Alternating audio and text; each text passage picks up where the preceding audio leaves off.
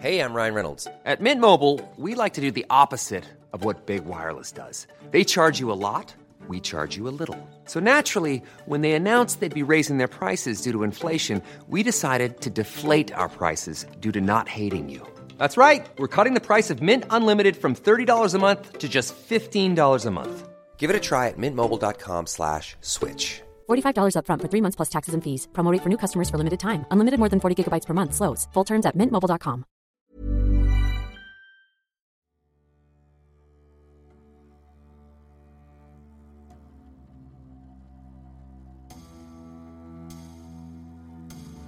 Le 9 mars 2015, 10 personnes ont trouvé la mort dans un double accident d'hélicoptère en Argentine. Parmi eux, trois figures du sport français, Florence Artaud, Camille Muffat et Alexis Vastine. La carrière du boxeur, jalonnée de frustrations olympiques, avait touché le public. Sa disparition l'a bouleversé.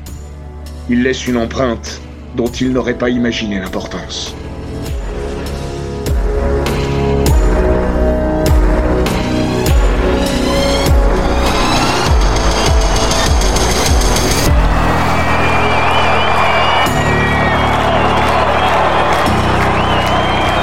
Bienvenue dans les grands récits d'Eurosport.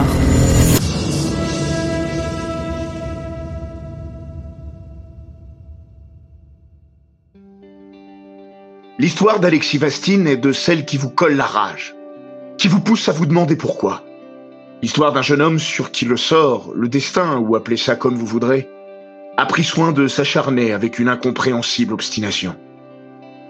On ne sait où il la trouvait, mais Vastine a mis la même détermination à se relever de chaque fourberie. Jusqu'à la dernière, celle de trop, n'autorisant aucune réponse. Alexis Vastine est mort à 28 ans.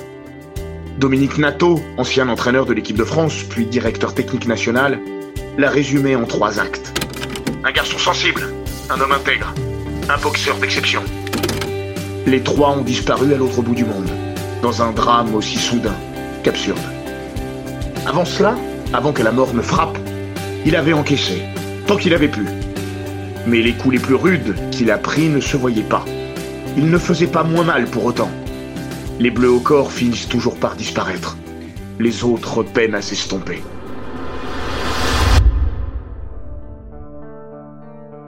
La boxe fut donc sa passion, son univers, sa vie, son ambition aussi.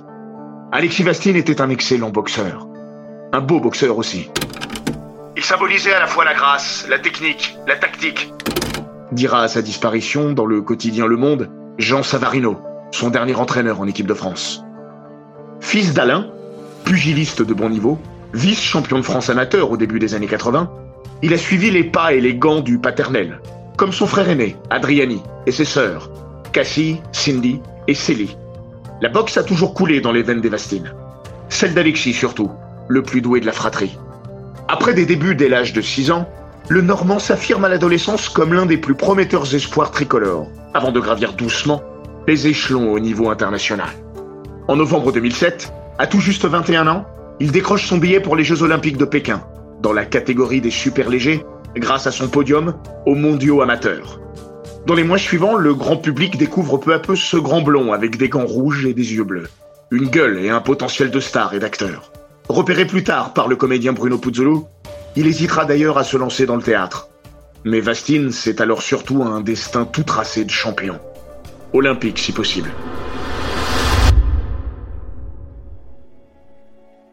En Chine, il est un des neuf boxeurs tricolores en lice. Un tiers de la délégation ramènera des médailles. Une moisson alors jamais vue pour la boxe hexagonale. Mais ce bilan flatteur peine à masquer une frustration certaine, voire une forme de rancœur. D'abord parce que l'or manque. Daoudasso et Kedafi Djelkir échouent aux portes du titre. Pour eux, une grande satisfaction et des regrets. Pour le troisième médaillé, Alexis Vastine, ni satisfaction ni regret. Seulement de la colère. L'histoire de ces jeux, c'est pourtant d'abord celle d'une réussite. Le Normand se hisse jusqu'en demi-finale, s'assurant une médaille. La mission accomplie, reste à assouvir le rêve. Vastine y croit, d'autant qu'il a écarté en huitième le plus gros morceau, le Britannique Bradley Saunders, qu'il avait privé du titre mondial l'année précédente. Le favori pour l'or, c'est lui désormais. En demi-finale, il affronte le Dominicain Félix Diaz. À l'entame de la dernière reprise, tout va bien. Le Français mène 9 touches à 6. Allez Alexis, c'est parti. Deux minutes euh, à tenir. Voilà la droite à distance. C'est exactement ce qu'il faut faire. À 50 secondes du terme, il possède encore deux longueurs d'avance.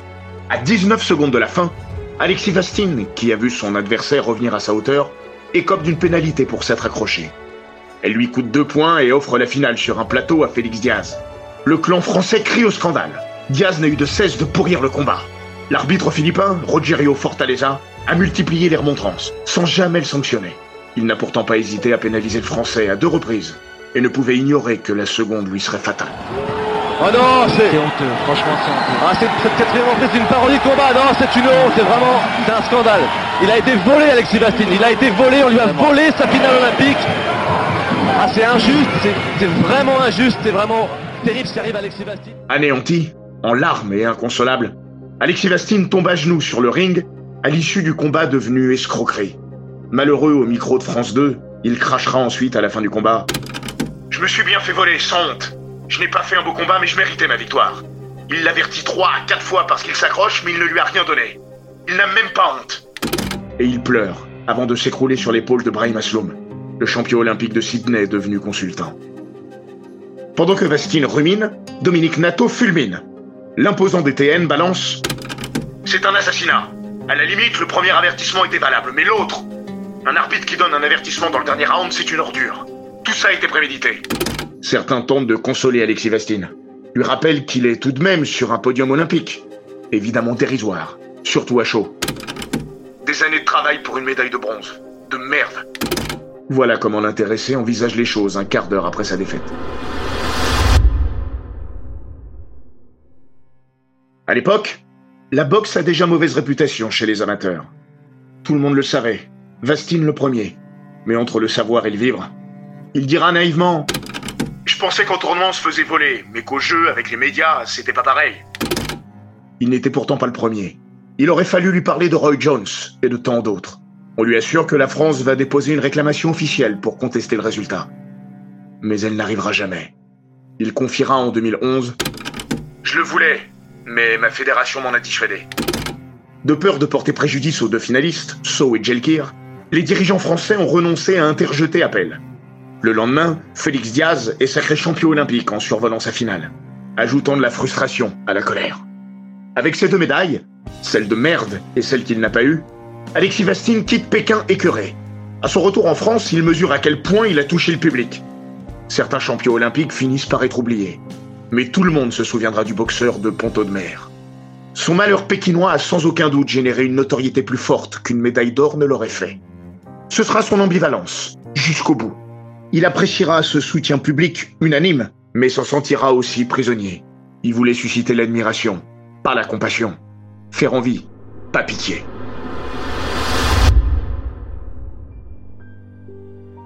Sa chance dans son malheur, c'est sa jeunesse. À 21 ans, Vastine a encore le temps. Ce sentiment d'injustice va irriguer sa détermination jusqu'à Londres, quatre ans plus tard. Sans rien oublier ni pardonner, il adoucit peu à peu son discours.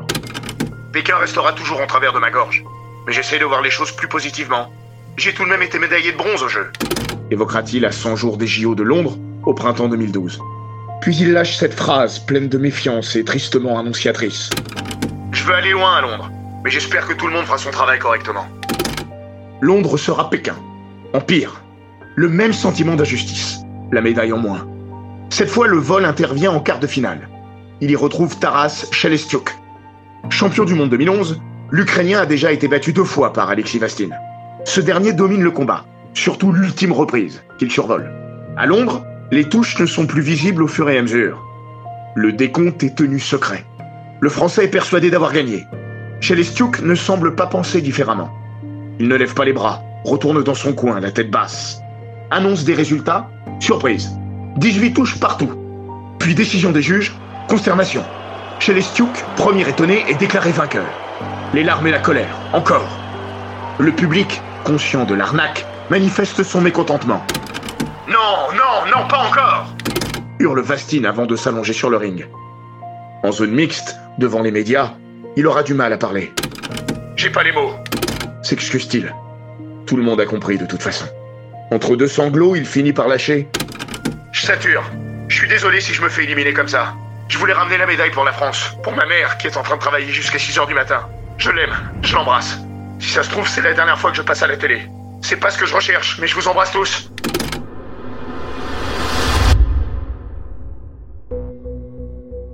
S'il s'était rapidement fixé 2012 comme horizon après Pékin, cette deuxième claque la somme pour de bon.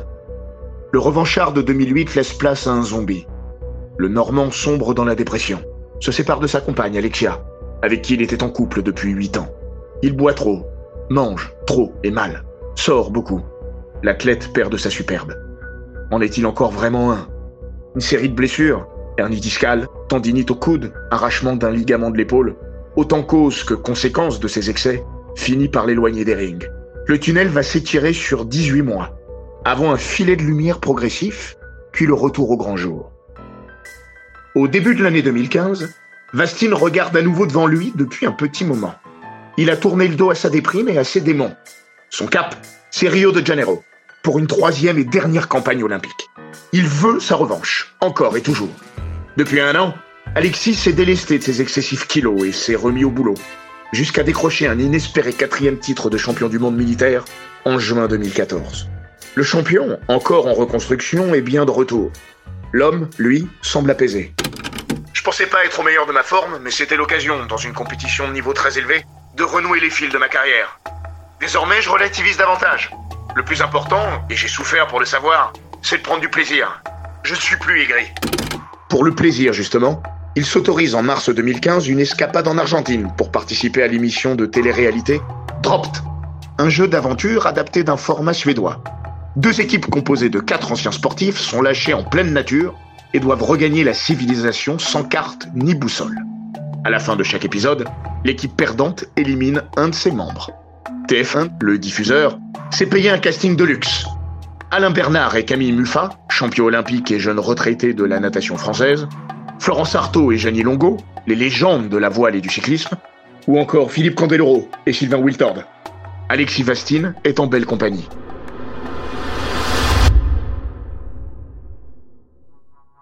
Le 9 mars, toute l'équipe est en tournage à Villa Castelli, dans la province de la Rioja, au nord-ouest de l'Argentine. Seul Sylvain Wiltord, premier éliminé du jeu, a regagné la France. L'ancien footballeur a perdu parce que son feu est monté moins haut que celui de Florence Artaud. Sa vie aura tenu à ça. L'équipe des Bleus, celle d'Artaud, de Camille Muffat et d'Alexis Vastine, repart en tournage. Selon le principe de l'émission, les trois candidats champions, suivis par une équipe de télévision, doivent être déposés dans un endroit inhospitalier avec 72 heures devant eux pour trouver un point où ils pourront recharger un téléphone portable. Aux alentours de 17 heures, Artaud, Muffat et Vastine montent dans un hélicoptère affrété par la production. Ils ont les yeux bandés, comme l'exige le jeu. Au total, 10 personnes embarquent dans deux hélicoptères différents. Les trois candidats, les deux pilotes argentins, Juan Carlos Castillo et César Abate, ainsi que cinq salariés d'ALP, la société de production, le caméraman Brice Gilbert, le preneur de son Édouard Gilles, la journaliste Lucie Medalbi, le chef d'édition Volodia Guinard et enfin le réalisateur Laurence Pasnik. Le temps est clair sur Villa Castelli. Malgré un vent assez fort, les conditions apparaissent clémentes. Deux minutes après leur décollage depuis un terrain de football, où Alexis avait joué quelques instants plus tôt avec des gamins du coin, les deux hélicoptères volent à un peu moins de 100 mètres d'altitude. Celui avec les équipes de prise de vue vole en tête. Il effectue alors un très léger virage à gauche lorsque le second appareil, où ont pris place les trois candidats, se rapproche ostensiblement jusqu'à heurter la queue du premier appareil.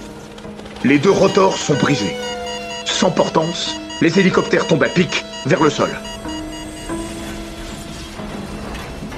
À 400 mètres de là, Alain Bernard et Philippe Candeloro ont assisté au drame. Ils ont tout de suite compris. Comme des membres de l'équipe de tournage, mais aussi des habitants de Villa Castelli présents sur place, ils se précipitent vers le lieu du crash. Les carcasses fumantes gisent. Il ne reste plus rien. Dix vies soufflées en une poignée de secondes. Les yeux bandés, Artaud, Muffat et Vastine n'ont peut-être même pas eu le temps de se voir mourir. Ont-ils seulement eu celui de comprendre que pour eux, tout allait s'arrêter là? D'avoir peur De hurler De souffrir? Ces questions hantent depuis plus de quatre ans les proches des victimes. Et jamais elles ne cesseront.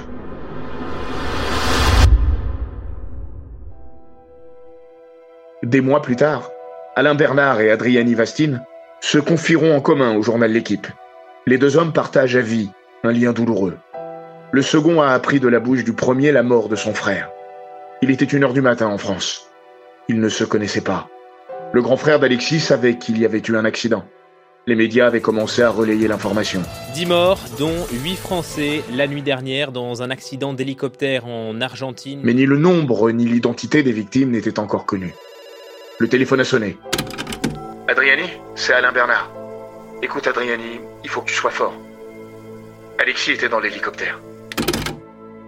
Dans cet entretien, Bernard effectuait un parallèle entre le drame de Villa Castelli et la mort de son père, victime peu après d'un AVC aussi soudain que fatal. Le seul truc qui peut réconforter, c'est que ça s'est passé extrêmement vite. On me l'a dit aussi pour mon père. Il n'était plus là avant de toucher le sol, alors qu'il était en train de bricoler. Tu te dis qu'ils n'ont pas eu le temps de souffrir. Mais Adriani Vastine demeure habité par le doute. On l'espère, mais on n'était pas avec eux. Ces questions, c'est une torture. Le rapport d'enquête, publié en décembre 2015, a tenté de faire la lumière sur les raisons du crash. Mais sans boîte noire, ni de traces du briefing, l'équipe au sol n'était pas munie de radio, et en l'absence de données de vol précises, tous les éléments paramétriques ont été détruits dans l'accident. Les circonstances exactes sont demeurées floues. Écartant un problème sur les deux hélicoptères, les enquêteurs ont penché pour un problème de détection visuelle chez l'un des pilotes, qui aurait pu être gêné par le soleil, un angle mort ou un passager. Mais plus que comment, le mot qui revient le plus souvent chez les Vastines, c'est pourquoi. Pourquoi eux? Pourquoi encore eux surtout? Deux mois plus tôt, le 3 janvier 2015, Célie, la petite sœur d'Alexis, a trouvé la mort dans un accident de la route. C'était un vendredi. Célie était sortie, une soirée d'anniversaire, une fête. Au petit matin, elle est montée dans une voiture. Le garçon qui conduisait avait 1,5 g d'alcool dans le sang. Elle est morte sur le coup. Dans Coup d'arrêt, le beau et pudique livre du journaliste Frédéric Veil, dans lequel témoignent les Vastines, Sylvie, la maman, est revenue sur les derniers instants partagés avec sa fille. Des moments comme on en connaît tous des milliers dans une vie, auxquels on ne prête pas l'attention qu'ils méritent, les tenant pour acquis. Ils ne perdent qu'à posteriori leur caractère banal, lorsqu'il n'y a plus d'après. Elle est partie avec son jean et sa doudoune verte. Elle m'a embrassé vite fait. Elle a dévalé les escaliers. Elle est montée dans cette voiture. Et c'est la dernière fois que je lui ai dit au revoir. Je lui ai dit fais attention à toi. Elle me tournait déjà le dos, trop pressée d'aller s'amuser. C'est la dernière fois que j'ai vu ma fille. Pourtant, je lui ai toujours dit de ne jamais monter avec quelqu'un qui boit.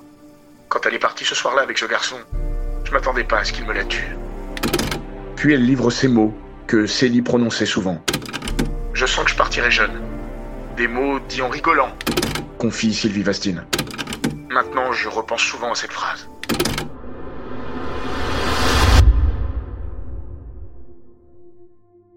Jeune, oui. Jeune au pluriel même. À eux deux, Célie et Alexis n'avaient pas 50 ans. À quoi rime un tel acharnement? Je me dis que c'est pas possible. Ça peut pas nous arriver encore une fois. Nous sommes maudits. Par pitié, pas encore nous Implore le père, Alain, devant les caméras, après la tragédie de Villa Castelli. Un deuil comme celui-ci est un Everest de souffrance. Mais deux, aussi rapprochés, cela dépasse l'entendement. Après le décès de sa petite sœur, Alexis me disait Papa, faut pas arrêter la vie. C'est une des raisons pour lesquelles il avait accepté de partir en Argentine tourner cette émission. Une façon de continuer à vivre et d'avancer malgré tout. Aujourd'hui, je me sens coupable de ne pas avoir serré plus mes enfants dans mes bras. A confié Alain à l'équipe. Chez les Vastines, en cet hiver 2015, la concentration du malheur sur leur famille a quelque chose d'insupportable. Par son ampleur, comme son absence de sens.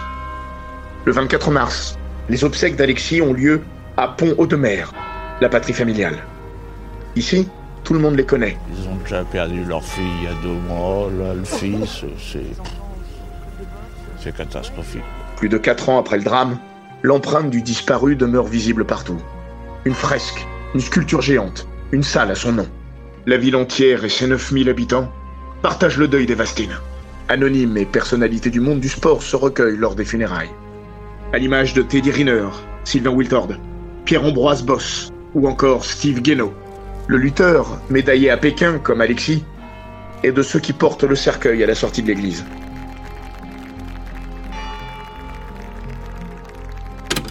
On ne pouvait pas ne pas l'aimer. résume le maire dans son discours. Mais ce jour-là, la colère et l'incompréhension le disputent au chagrin.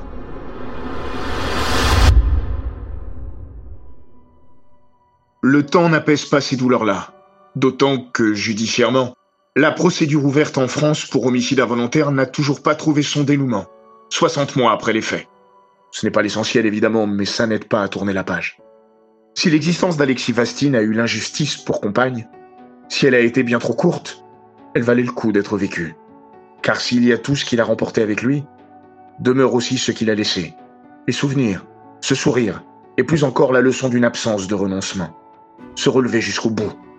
Pour tous, une inspiration, bien vivante celle-là, à l'image de celle qui avait porté l'équipe de France de boxe à Rio à l'été 2016. Au Brésil, Tony Yoka, Estelle Mosley et les autres, auteurs d'une razzia historique, s'étaient tous nourris de sa spirituelle présence. Suleiman Sissoko, vice-champion olympique et capitaine des Bleus dans la cité Carioca, l'avait vécu peut-être plus intensément que les autres. Il boxait chez les moins 69 kilos, la catégorie dans laquelle Vastine s'était aligné quatre ans plus tôt à Londres. Il est là, près de nous, on le sent. C'est pour nous, mais aussi pour lui, que l'on veut ramener un maximum de médailles. Et de la bonne couleur. Parce que c'était vraiment un mec en or. Paradoxale inspiration posthume pour celui qui s'était brouillé avec certains membres de l'équipe de France en 2012, en amont des Jeux, allant même jusqu'à s'accrocher physiquement avec Jérémy Bécu, à six mois du tournoi olympique. Certains lui reprochaient alors son individualisme. Le beau gosse normand répondait jalousie face à sa notoriété et sa forte médiatisation comparée au quasi-anonymat de ses collègues. On n'est pas là pour s'embrasser sur la bouche. L'esprit d'équipe, c'est important en boxe. Quand il existe. Quand il n'est pas là, on fait avec. À Londres, sa présence avait pu être source de tension. À Rio, son absence aura fédéré le groupe. Chienne jusqu'au bout, la vie lui aura donc imposé une fin d'une brutalité inouïe.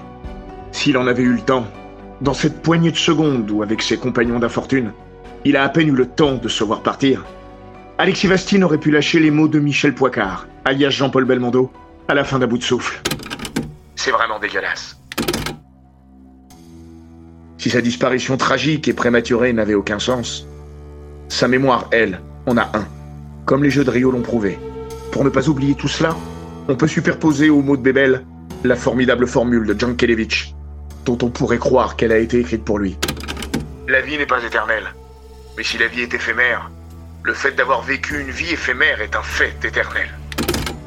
Alexis Vastine, mort à jamais, vivant pour toujours.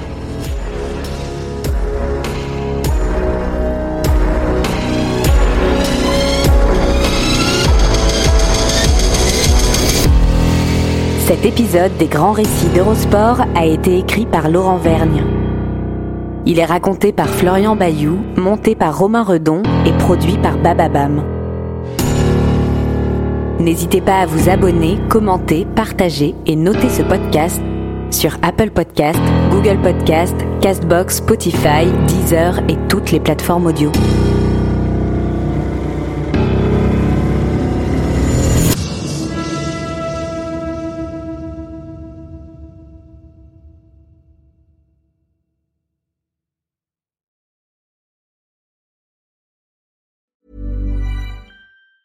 The secret to summer ready skin is here. Osea's number one best selling Andaria algae body oil, clinically proven to instantly improve skin elasticity and transform dry skin to silky, soft, and unbelievably glowing. Its signature scent of freshly squeezed grapefruit, cypress, and mango mandarin transports you to sun kissed summer days. Get healthy, glowing skin for summer with clean vegan skincare from Osea. Get 10% off your first order site wide with code GLOW at OseaMalibu.com.